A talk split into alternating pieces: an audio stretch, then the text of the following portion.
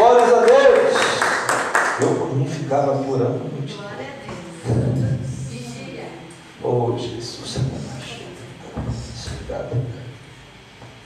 Abra aí então a tua palavra, amado irmão, abra aí o teu verbo no livro de Apocalipse, capítulo 3. Apocalipse, capítulo 3. Nós vamos ler a partir do verso 14 e vamos até o verso 22. Creio que na sua versão esteja a mesma, o mesmo tema que na minha versão revista e atualizada, carta à igreja em Laodiceia, ou carta para a igreja de Laodiceia. Versos 14 está registrado assim: Ao anjo da igreja em Laodiceia escreve: Estas coisas diz o Amém, a testemunha fiel e verdadeira, o princípio da criação de Deus. Conheço as tuas obras, que nem és frio nem quente. Quem dera fosse frio ou quente, assim, porque és morno e nem és quente nem frio, estou a ponto de vomitar-te da minha boca. Pois dizes: Estou rico e abastado, e não preciso de coisa alguma, e nem sabes que tu és infeliz, sim, miserável, pobre, cego e nu. Aconselho-te de mim: compres ouro refinado pelo fogo para te enriqueceres, vestiduras brancas para te vestires, a fim de que não seja manifesta a vergonha da tua nudez. E colírio para ungires os teus olhos, a fim de que vejas. Eu repreendo e disciplino a quantos amo. Sê, pois, zeloso e arrepende-te. Eis que estou à porta e bato. Se alguém ouvir a minha voz e abrir a porta, entrarei em sua casa e cearei com ele, e ele comigo, ao vencedor. Dar-lhe-ei sentar-se comigo no meu trono, assim como também eu venci e me sentei Pai no seu trono. Quem tem ouvidos, ouça o que o Espírito diz às igrejas. Podeis assentar, glórias a Deus, aleluias. Nós temos aqui este último verso 22, que é o nosso verso áudio. Eu quero trazer aqui na versão King James atualizada. Nós já estamos trabalhando com este verso áudio praticamente, praticamente não em todas as cartas. E nessa versão eu creio que tem um despertamento especial para nossas vidas. Diz assim: aquele que tem ouvidos, compreenda o que o Espírito Santo revela o que? As igrejas. Amém? Glórias a Deus.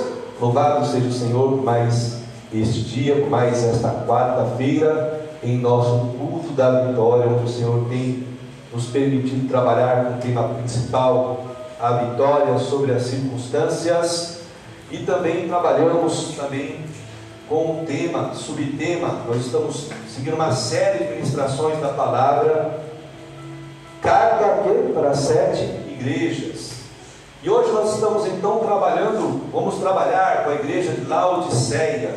Nós já passamos pela igreja de Éfeso, Esmirna, Pérgamo, Tiatira, Sardes, Filadélfia semana passada e hoje Laodiceia. Amém? Então nós chegamos a essa última carta das igrejas da Ásia, revelada por Jesus ao apóstolo João, o livro de revelações do Apocalipse. E podemos afirmar então que essa última carta, ela traz um peso, nos colocar assim, muito grande de exortação. De exortação.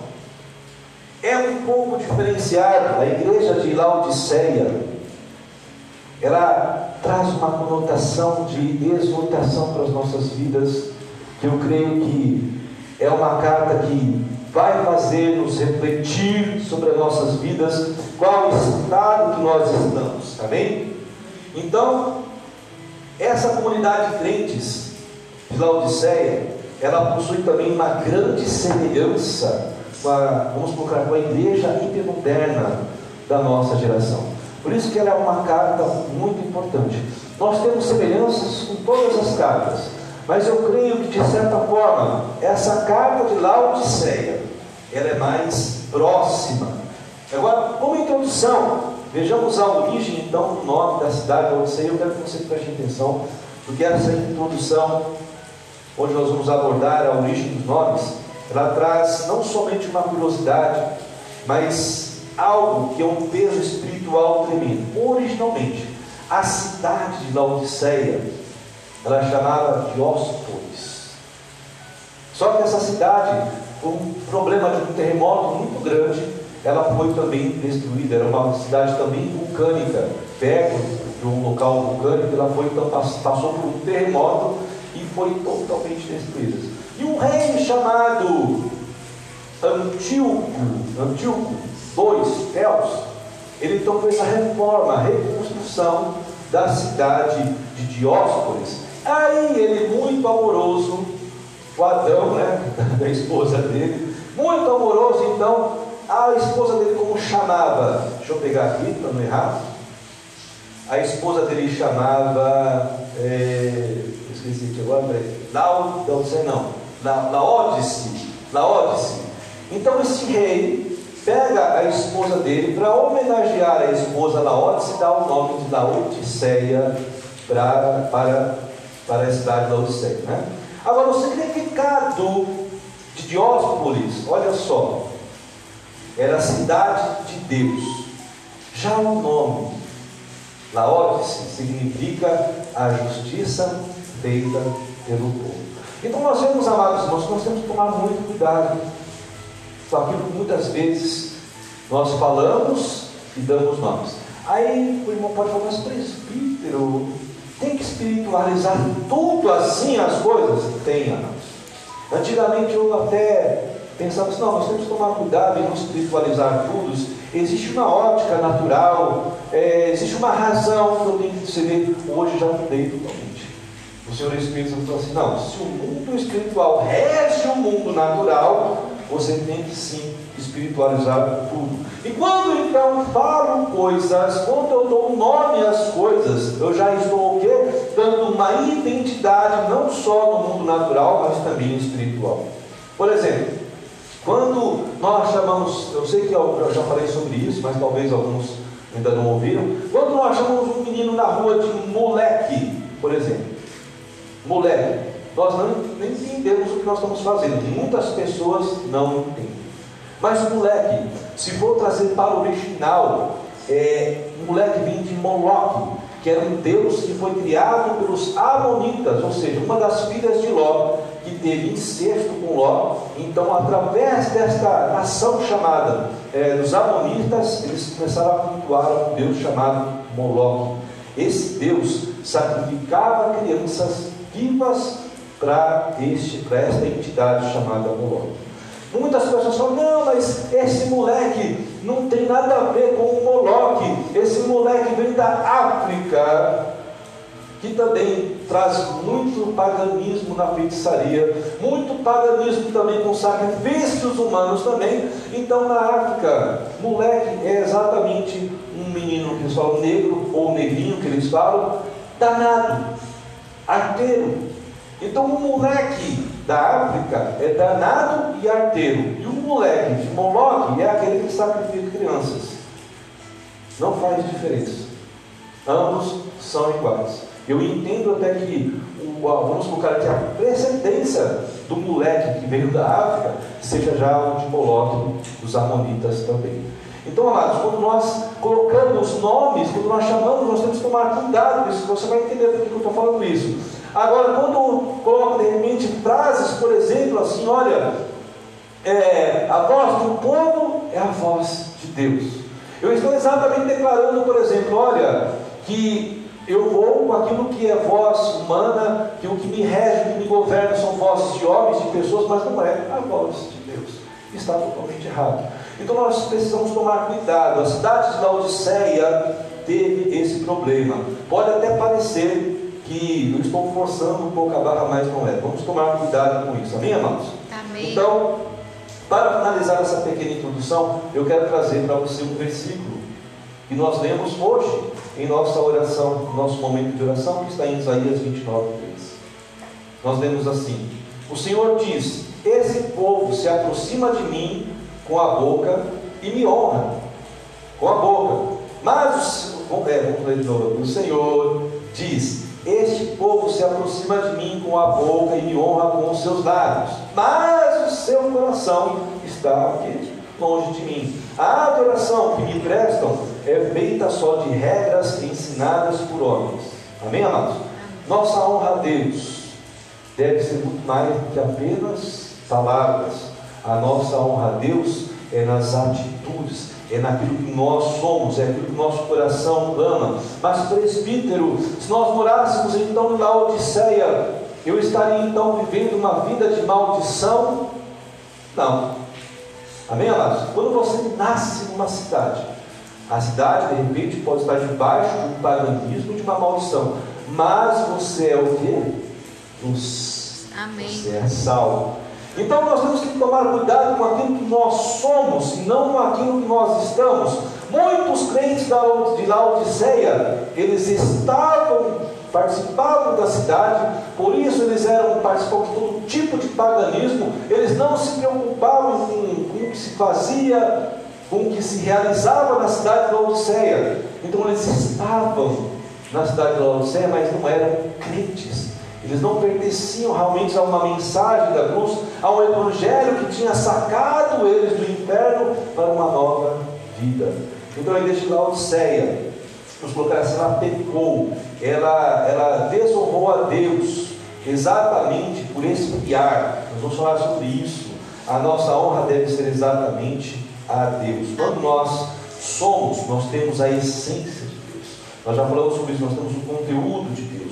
E uma pessoa que não vive pela essência de Deus, ela já está dominada pelo pecado. Ou seja, aquilo que é sofisma, aquilo que é engano, já faz parte do coração dela.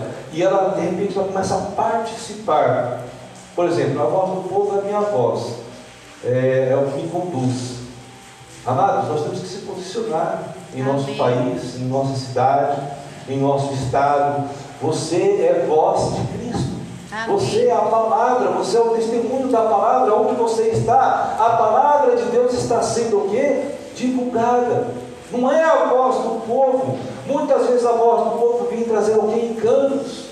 E nós temos que tomar cuidado com isso. A igreja de Laodiceia estava como igreja cristã, mas não era a mensagem da cruz na sociedade, dos laodicenses. Por isso ela foi contaminada pelos rudimentos do mundo e viveu de forma então abominável perante Deus. E isso é muito perigoso. Agora entrando na carta então de hoje para a igreja de Laodiceia, nós podemos verificar que no verso 14 novamente Cristo vem com aquele padrão de identificação, ou seja, ele fala um destinatário, que nós já falamos por todas as cartas, são os líderes da igreja, são os pastores da igreja, e ele sempre se revela como remetente com uma característica especial para aquela igreja. E naquele momento então, que Jesus então escreve para a carta da Odisseia, ele fala que ele é o que? O Amém. Eu sou o Amém. O que, que seria esse amém? Assim seja. Eu sou a testemunha fiel, aquele que não apenas diz, mas aquele que vive e cumpre a sua verdade em todo momento. Amém. Então eu sou o Amém. Em nossa igreja hoje está o Amém. O eu sou aquele que faz todas as coisas, que cumpre a vontade e verdade de Deus. Prosseguindo no verso 15 e 16, nós vemos que de uma forma aparente, a igreja de Laodiceia não teve nada, vamos colocar assim, ela não teve nenhum apontamento de aprovação, só reprovação. Deus já começa no versos 15 e 16, reprovando uma forma muito pontual, direta, as obras da igreja de Laodiceia. O Senhor Jesus então identificou que os laodicenses eram, que? Mornos, não eram quentes nem frios, mas estavam em um estado, um estado assim de mornidão, ou seja, eram um estado intermediário. Eles poderiam ter sido aquecidos, mas preferiram ficar no estado intermediário, ou, ou seja, como nós falamos, numa zona de. E a igreja, quando ela entra nessa zona de conforto, ela é exatamente aquela igreja que chega nas águas purificadoras, como nós já pregamos aqui, foi até o calcanhar, foi até o joelho. Não, tá bom aqui. Aí o Espírito Santo falando, mas eu tenho tanto para você. Ah, Espírito Santo, mas para me, me aprofundar, eu vou ter que me santificar. Eu vou ter que ter um, pagar um preço. Ah, eu não quero não. Eu quero ficar aqui aonde eu estou. A igreja de Laodiceia esteve nesse estado intermediário, um estado morno. Ele até pode ser aceito quando ele é visto realmente como um avanço. Quando nós estamos crescendo, muitas vezes nós vamos estar sim passando por situações e nós vamos até chegar a buscar mornos, mas em nossas mentes, em nossas, no nosso espírito, nós devemos ficar a crescimento. E a igreja não quis crescer, ela aceitou este estado e não quis ser íntimo. Agora, esse estado de mornidão, como eu falei, não pode ser estado de permanência, pois ele causa desconforto e é intragável para Deus. Que cruel isso, irmãos. Deus de repente olhar para a minha vida, olhar para a sua vida e sentir náuseas. Já pensou o próprio Deus olhar para mim, olhar para você, olhar para a igreja, olhar para o nosso ministério hoje falar, nossa, eu estou sentindo náusea de vocês. Isso não seria nada agradável. Eu tenho certeza que a igreja de Laodiceia, que recebeu essa carta, o Senhor estava querendo repreender a igreja de Laodiceia, mas pelo amor, para uma conversão, para uma mudança.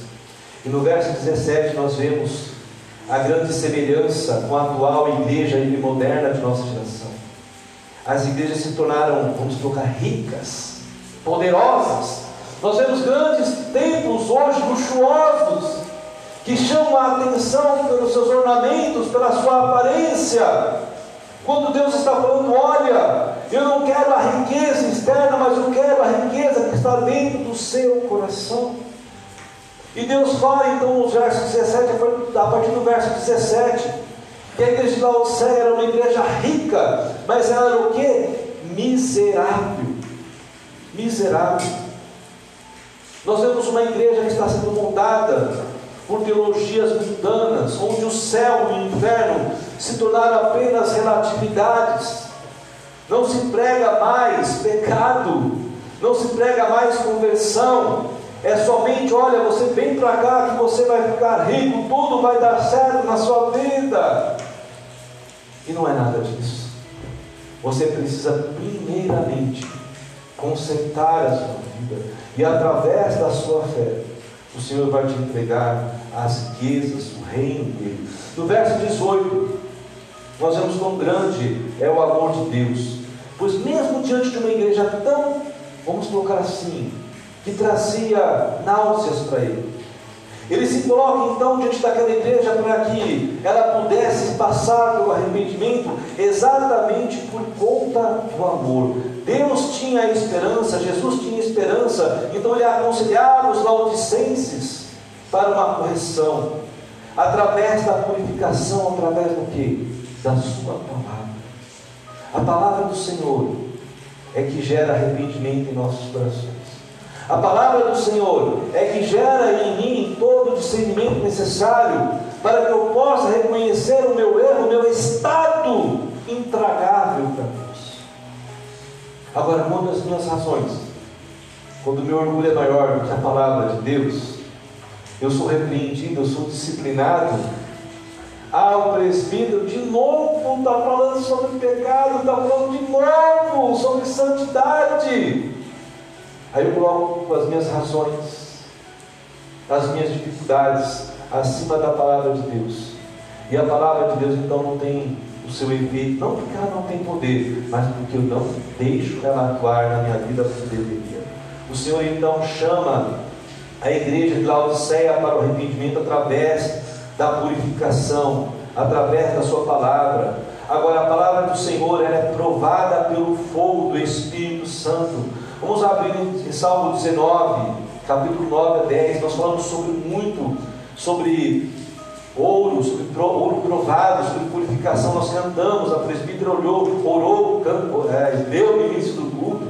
Em Salmo 19, versículo 9 e 10, o salmista diz assim: O temor do Senhor é puro e dura para sempre. Olha só, as ordenanças do Senhor são verdadeiras, são todas elas justas, são mais desejáveis do que o ouro, do que o ouro muito puro, mais doces que o mel, do que as gotas do favo.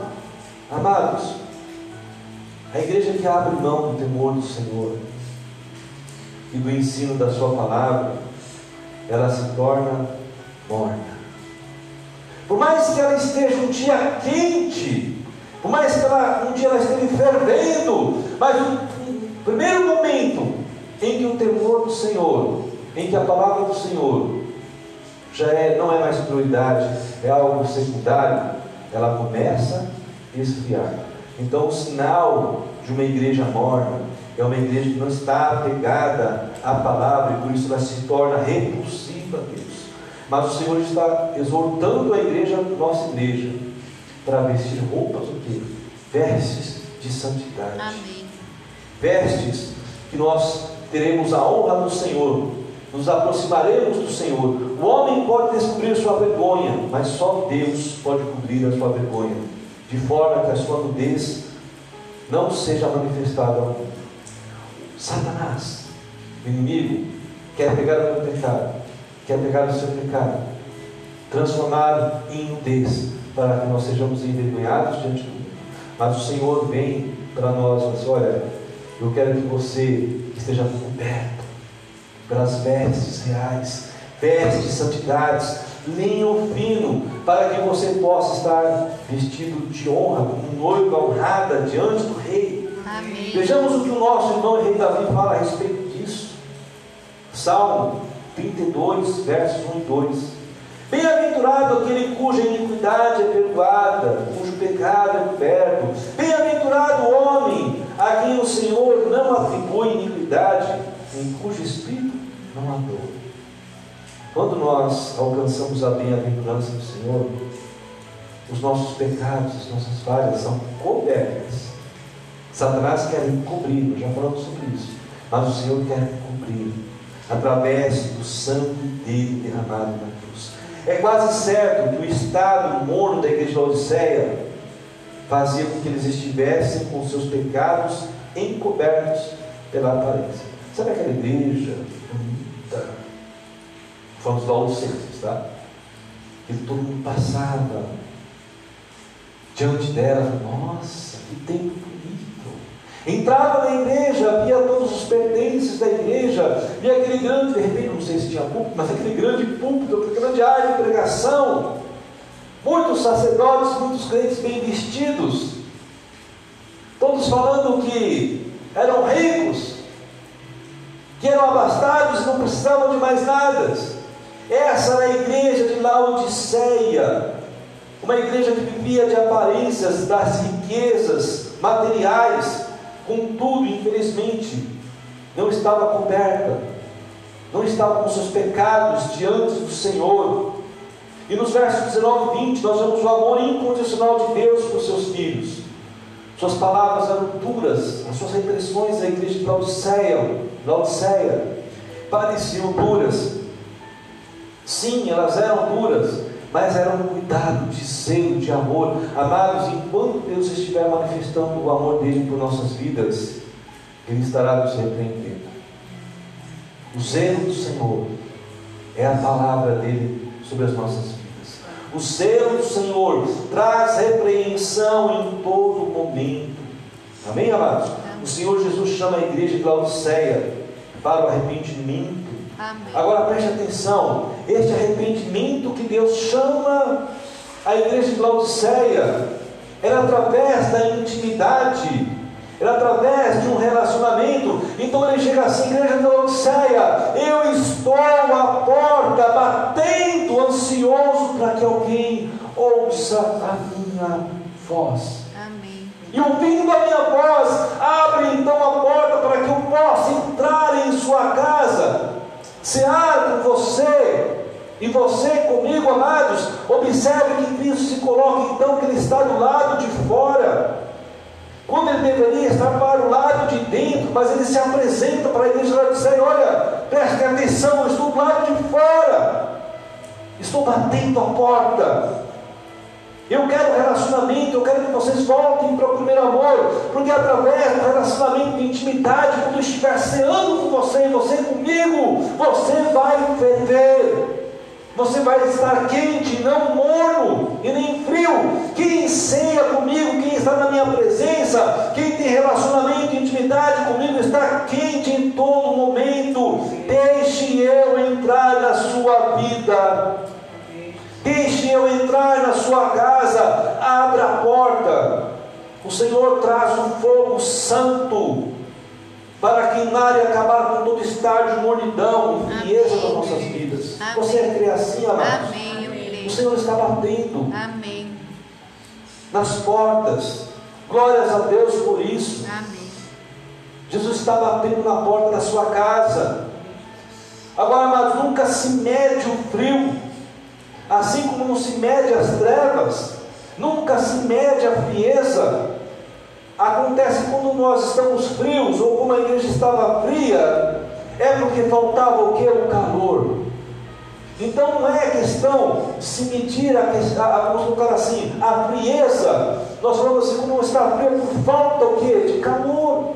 É por falta do sol da justiça.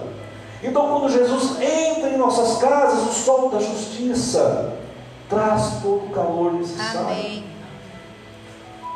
Nunca se mede o frio, nunca se mede a baixa temperatura.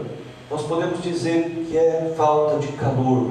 Deixa, deixa ele entrar na sua vida, irmãos, para que ele possa te queimar, Amém. para que ele possa trazer todo o calor necessário.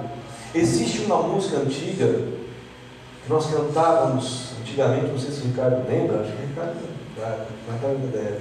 Senhor, mantém esta chama acesa e não a deixes apagar. Lá, lá, lá, ia, lá, ia. Senhor, quem que traz a chama, quem que mantém a chama acesa? É o Senhor. Não é a minha vontade, mas é a vontade do Senhor, por isso que Ele está batendo a minha porta para ter relacionamento e intimidade comigo e com você. Quando Ele está íntimo comigo e com você, o calor do Espírito Santo está junto. Oh, amado irmão, a frieza vai embora, a mornidão vai embora. Porque Jesus traz todo o fogo necessário. Nos versos 21, Vemos que aquele que participou da mesa do Senhor e pegou o fogo se torna um vencedor. Amém. Mas é preciso pegar fogo. Se não está pegando fogo ainda, mais, você não é vencedor. Tem que pegar fogo. Se estiver morno, é perdedor. Observe que a vitória do crente não existe primeiro e segundo lugar é passar pela linha de chegada, amados. Então eu sou vencedor, passei pela linha de chegada, o Ricardo é vencedor, a Carol passou pela linha de chegada, a Natália passou pela linha de chegada, é vencedora, a irmã Miriam, presbítera, uh, o irmão Alessandro, a irmã Cláudia, quando nós passamos pela linha de chegada, nós somos vencedores, mas quem não está queimando não passa na linha de chegada. Quem está morno não passa na linha de chegada. É preciso queimar. Deixa pegar fogo. Amém. Queima, queima eu, Jesus. Queima ele, Jesus. Trazendo então o nosso verso 22, que é nosso textual, textual, nosso textual novamente. Nós vemos agora então a última carta sendo encerrada. Jesus novamente fala para a igreja de Laodiceia está falando para mim e para você, amado irmão. Aquele que tem ouvidos, compreenda o que o Espírito Santo está revelando. Amém. Durante as sete cartas, essa palavra foi redundante.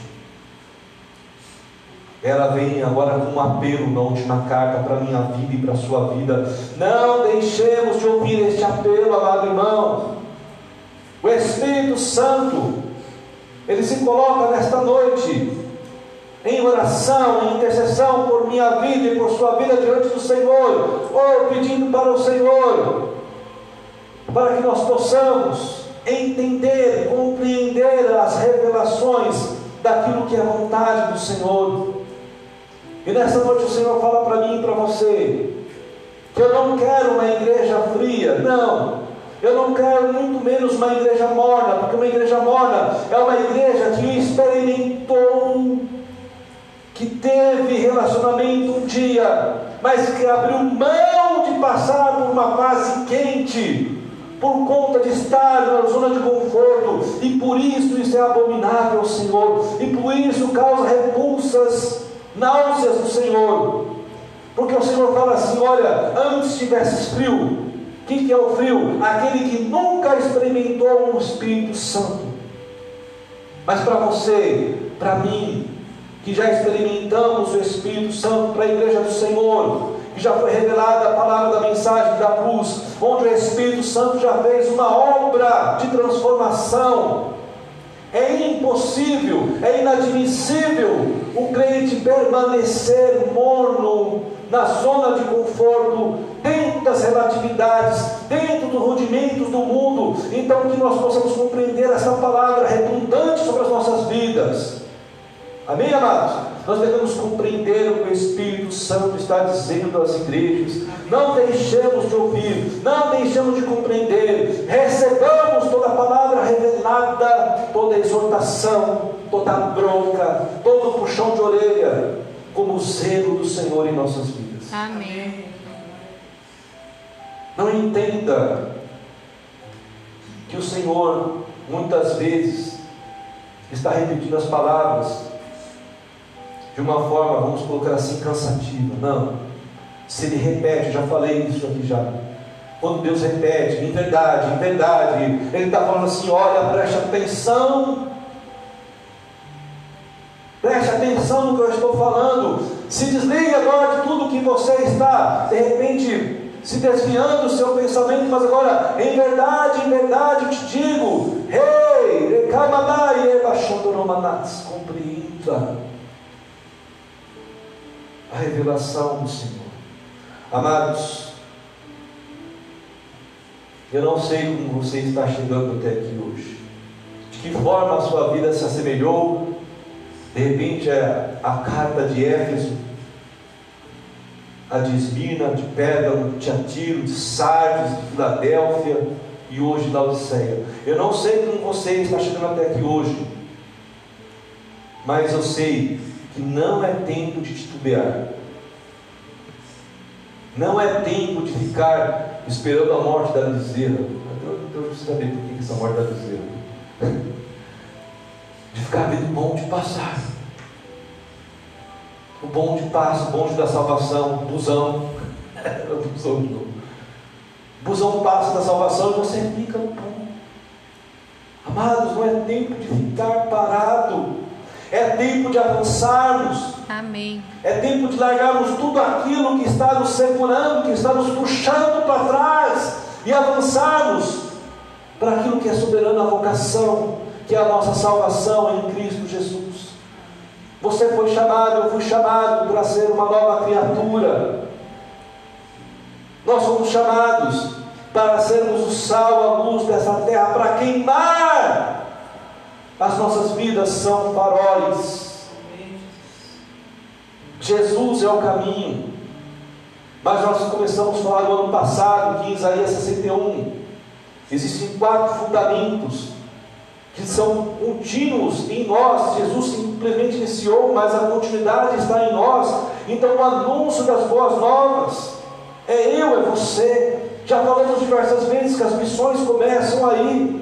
É exatamente isso, é queimar. John Wesley falou: Olha, a forma com que eu faço, eu faço as multidões se aproximarem de mim é me deixar queimar, só isso. Irmão, se deixe queimar. Amém. Não seja um fósforo enfiado na água. Sabe um fósforo que está ainda com, com a pólvora boa para queimar, mas está molhada. Esse fósforo vai ser difícil acender. Mas quando ele se aproxima da chama, quando ele se aproxima do fogo, aquela unidade vai saindo. E Deus está falando: deixa aquilo que te impede de pegar fogo, se aproxima, deixa Cristo entrar na sua casa, tem intimidade, relacionamento para que o fogo tire toda a umidade da sua vida, Amém. tire toda a dificuldade que te faça impedido de queimar. Amém. Eu não sei como é que você está chegando aqui até hoje, mas é tempo de queimar, de forma que as nossas obras sejam conhecidas pelos olhos do Senhor como bons frutos de adoração, sacrifícios de louvor. Eu gostaria de encerrar essa palavra com o salmo de Asaf, capítulo 50. Canta a terceira música. Salmo de Asaf 50, 23.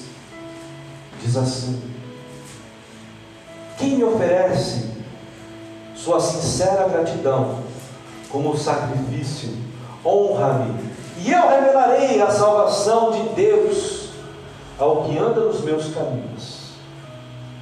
Ele está exatamente falando do vencedor. Revelação. Para que, através de nossas vidas, nós possamos oferecer uma vida de sincera gratidão. Nossa vida seja um sacrifício de sincera gratidão ao Senhor.